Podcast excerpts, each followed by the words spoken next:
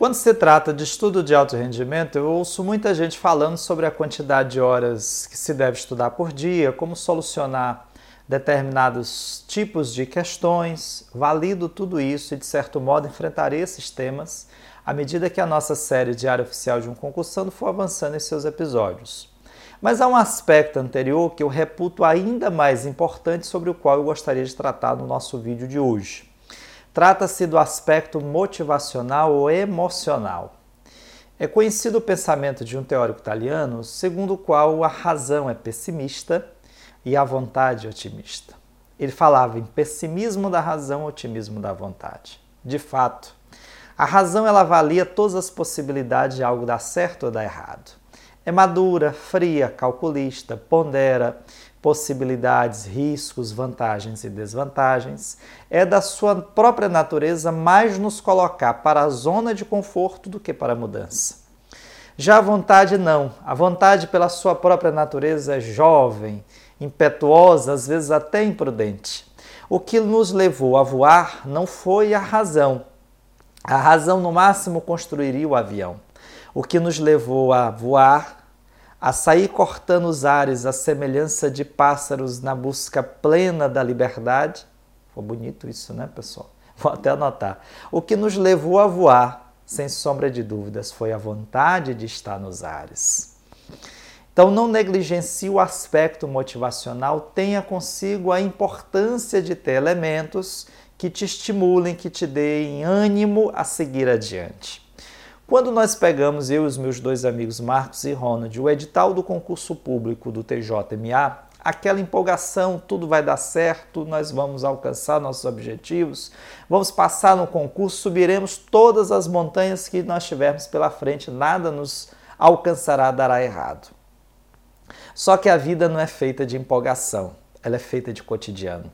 Da luta diária, do dia a dia, do esforço paulatino e diário que a gente precisa empreender todos os dias. A aprovação ela não é feita no dia da prova, ela no dia da prova nós temos a culminância de todo o esforço cotidiano diário que é realizado antes. Então, à medida que as dificuldades foram batendo a porta, a gente foi percebendo que o ânimo foi caindo, que a empolgação foi perdendo força. Quantas vezes não perdemos o dia inteiro atrás da resposta de uma questão? Quantas vezes nós achávamos a resposta e não sabíamos por quê? Já passou por isso? Ah, meus amigos, deixa o comentário aqui no feed, deixa as suas, as suas impressões e experiências pessoais também. Então, ali nós tomamos uma decisão, nós precisamos incrementar aqui no nosso planejamento o elemento motivacional. Ah, eu sempre fui um apreciador da arte, você já deve ter percebido, eu não sou um artista. Um dia talvez eu largue tudo isso e me dedique à arte, à contemplação e à beleza. Enquanto esse dia não chega, eu sou um mero apreciador, leigo apreciador da arte.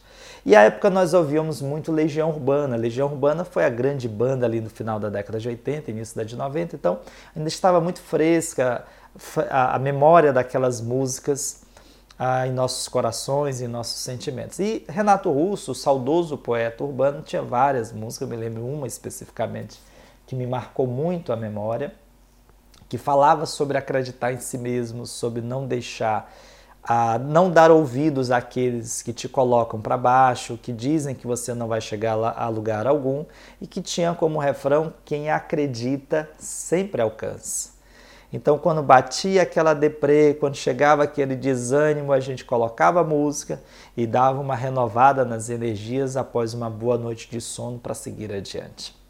E eu me lembro também que a gente utilizava muito cinema a, a geração que cresceu com Netflix não sabe o que era a experiência das locadoras ali né, no final da década de 90 início dos anos 2000. Era um passeio muito agradável, era um passeio tradicional da família brasileira. Todos nós fazíamos isso, mesmo as famílias menos abastadas, com menos recursos, saímos de casa, normalmente a locadora ficava no próprio bairro, reuníamos-nos com algum amigo ou amiga, já saímos a pé em direção à locadora Havia um risco de ser assaltada ali mesmo no bairro, então sempre tinha uma atenção, era muito agradável. Chegando à locadora, confraternizávamos, encontrava um amigo, uma amiga, paquerávamos, sempre havia ali uma possibilidade de ampliar as possibilidades cognitivas daquele momento. E a locadora ela tinha um plantel enorme e agradabilíssimo de filmes. E eu me lembro que na minha adolescência eu cresci assistindo a um filme intitulado Curtindo a Vida Doidado.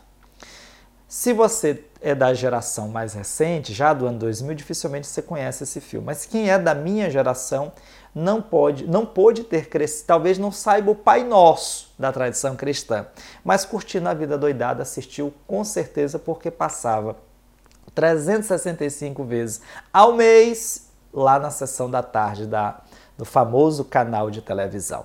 E qual que era a lógica do filme Curtindo a Vida Doidado? Simples.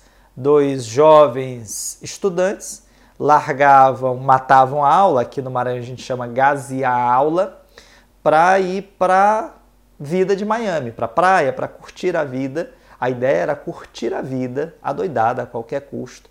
E eu pensava comigo, eu não posso continuar assistindo a um filme como esse.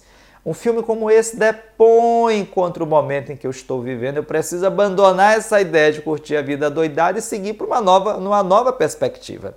E aí nós selecionamos alguns filmes. Ouça lá. A Procura da Felicidade. A Luta pela Esperança. Teu não tem tudo a ver com a vida do concurseiro. Teu não tem, meus amigos. Tudo a ver.